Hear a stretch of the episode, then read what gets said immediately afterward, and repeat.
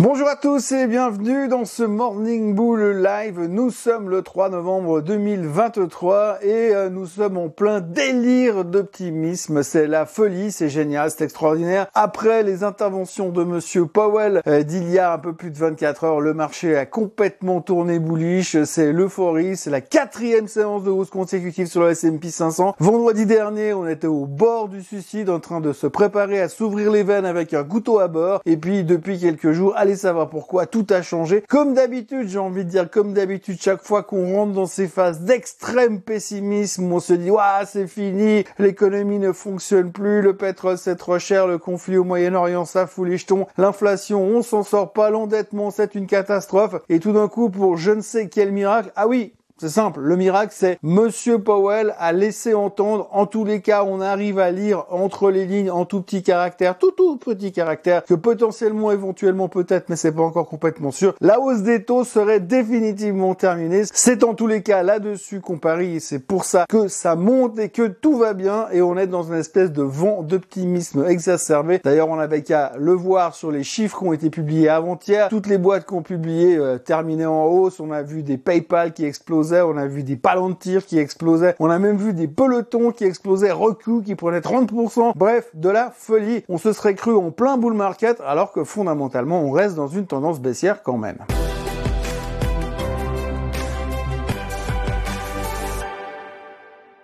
Donc on va la faire assez simple. Cette vidéo pourrait être très très courte parce que finalement il n'y a pas grand chose de neuf. C'est juste de nouveau une question d'interprétation. On a le sentiment que tout va bien. On a le sentiment qu'on a été dans un excès de, pessimisme en fin de semaine dernière et que comme d'habitude il y a le mouvement de balancier qui se fait et on est dans un excès d'optimisme gentiment. Fondamentalement, comme je vous le disais, rien n'a changé. La Fed n'a rien annoncé de concret ni de définitif. Bien évidemment qu'ils vont continuer à surveiller les chiffres pour pouvoir savoir s'il faut définitivement arrêter de monter les ou pas, on n'en sait rien. La visibilité est à court terme, le marché réfléchit à court terme. Donc pour l'instant, il n'y a pas trop de questions à se poser. Il faut juste profiter de cette vague haussière, de cet enthousiasme momentané. C'est vrai que quand on écoute un petit peu le, marché, euh, quand on met euh, notre oreille contre le cœur du marché, on a vraiment le sentiment que plus rien ne peut nous arrêter pour l'instant. Mais on sait très bien qu'on a une vision à 24 heures et que le moindre chiffre pourrait euh, nous faire bugger. Enfin pour l'instant, tout va bien. On va pas se priver de ce plaisir-là. Hier soir, il y avait les chiffres d'Apple parce qu'il faut quand même revenir à la réalité des choses, Apple a publié des chiffres qui étaient bons, meilleurs que les attentes. Alors ce qu'il faut retenir, c'est que grosso modo, les analystes attendaient 89,3 milliards de revenus pour le trimestre. Apple a fait mieux. Ils ont sorti 89,5 milliards de revenus sur le trimestre. Mais, mais, mais, c'est ça qui est important. L'année passée, sur le même trimestre, ils ont fait 90,1 milliards de revenus. Donc, c'est moins bon c'est moins bon que l'année dernière, mais surtout c'est le quatrième trimestre consécutif où c'est moins bon que l'année de, base de comparaison. Alors on peut expliquer ça par le fait que l'inflation est là et que le fait que tout soit plus cher, ça impacte le budget des gens, donc ils dépensent moins. Donc forcément, mettre 1500 balles pour un iPhone, ça gêne un petit peu. Mettre 4000 balles pour un Mac, ça picote un peu également. Résultat, on peut expliquer ceci. Et l'un dans l'autre, finalement, c'est juste des petites variations par rapport à ce que ça représente sur la masse des revenus. Les revenus sont encore exceptionnel. 89,5 milliards de revenus sur le trimestre et on n'est pas content. Oui, on n'est pas content parce que c'est moins que l'année dernière. Donc les analystes attendaient 89,3 mais la communication qui vient du marché hier c'est ah oui mais alors on est déçu parce que c'est moins bien que l'année dernière. Oui mais c'est ce que t'attendais mon gars. C'est ce que t'attendais mais t'es pas content quand même. Bref, Apple a déçu hier soir. Le titre perdait 3,6%. Il faut se méfier de tout parce qu'à l'intérieur de la conférence de presse, monsieur Tim Cook a bien entendu expliqué qu'ils investissent dans l'intelligence artificielle, une personne présente dans l'assistance a demandé euh, combien ils investissaient et il a préféré ne pas répondre. Donc ça, ça gêne un petit peu. Mais quand on regarde la réaction du marché sur le cas AMD il y a deux jours en arrière, ou quand la CEO dit qu'ils sont, il va y des trends positifs dans l'intelligence artificielle et le titre a réagi là-dessus quasiment en rebondissant dans l'autre de 15%, on ne sait pas ce qui pourrait se passer cet après-midi sur Apple. Bien que je pense que la situation est un peu différente, néanmoins, il faudra faire attention parce qu'encore une fois, je l'ai dit moult et moult fois, Cette saison des résultats est surtout basée sur l'interprétation que nous faisons des chiffres dans les heures et les jours qui suivent les publications trimestrielles. Donc hier, excellente journée, il n'y a pas d'autres euh, tout était dans le vert, la plupart des indices remontaient de plus de 1%. Bref, c'est du délire. Euh, les résistances, on commence déjà à se poser des questions, où seront les prochaines résistances? Parce que sur le S&P 500, entre autres, je parle même pas des indices européens, on est toujours dans des tendances baissières. Il faut pas non plus l'oublier, on n'est pas non plus sorti de l'auberge. Qui était assez intéressant hier, c'est qu'on a quand même eu l'occasion euh, d'avoir deux extrêmes qui se sont pointés dans les médias. Monsieur Roubini qui nous a dit euh, oui, vous savez, euh, grosso modo, la récession pourrait venir à cause de la hausse des taux, mais elle pourrait aussi venir à cause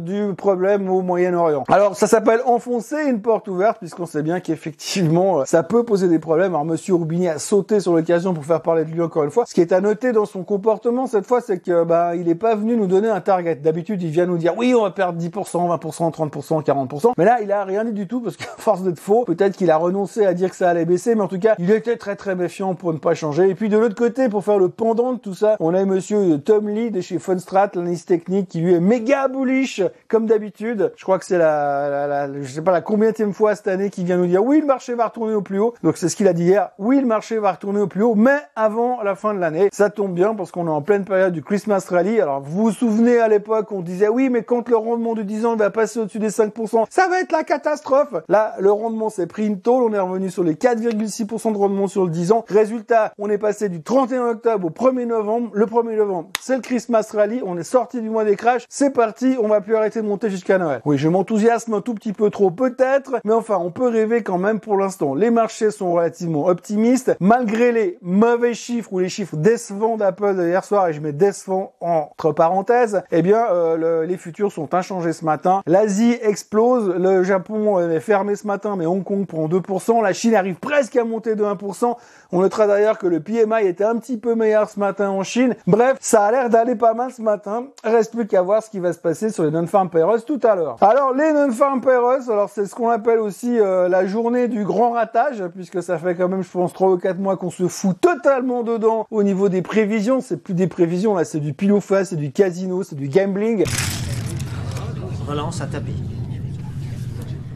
Grosso modo, les analystes attendent 180 000 créations d'emplois sur le mois d'octobre. Alors je rappelle pour la petite histoire que le mois dernier, ils attendaient 170 000, c'est sorti à 336 000. La grande question du jour sera donc de savoir si on est capable de faire mieux ou pire cette fois, c'est-à-dire que si on nous sortait, allez, 500 000 créations d'emplois, ça serait super drôle. Euh, moins drôle pour la Fed parce que la Fed attend euh, impatiemment de voir un affaiblissement euh, de, de, la création d'emplois. Alors ce sera intéressant de voir si ça se produit, parce que si ça se produit puis qu'on avait un chiffre autour des, allez, 125 000 création d'emplois nettement en dessous des attentes. Ça voudra dire que l'emploi commence vraiment à ralentir. Donc ça voudra dire que la Fed fait exactement ce qu'il fallait faire. Ils ont raison, donc plus jamais ils monteront les taux, donc on va être euphorique. Et puis en fin de journée, on se dira ah oui, mais alors s'il y a moins en moins d'emplois, ça veut dire que potentiellement récession. Hmm.